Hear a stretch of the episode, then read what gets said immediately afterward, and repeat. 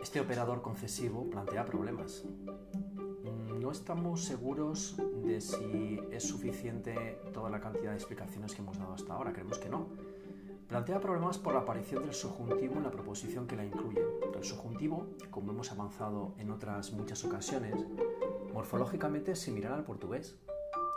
Sintácticamente se utiliza también en la mayoría de las veces o en los mismos casos, exceptuando oraciones temporales, por ejemplo, y algunas otras. Aunque aparecerá siempre en una proposición informativa que indique una posibilidad, que a su vez no permitirá que se concluya la siguiente proposición. Aunque te levantes muy temprano, las tiendas no abrirán antes. Aunque fiches a los mejores jugadores, no ganaréis el campeonato. Tengamos en cuenta la morfología, por tanto, del subjuntivo y también la del futuro en la segunda proposición. En portugués, embora.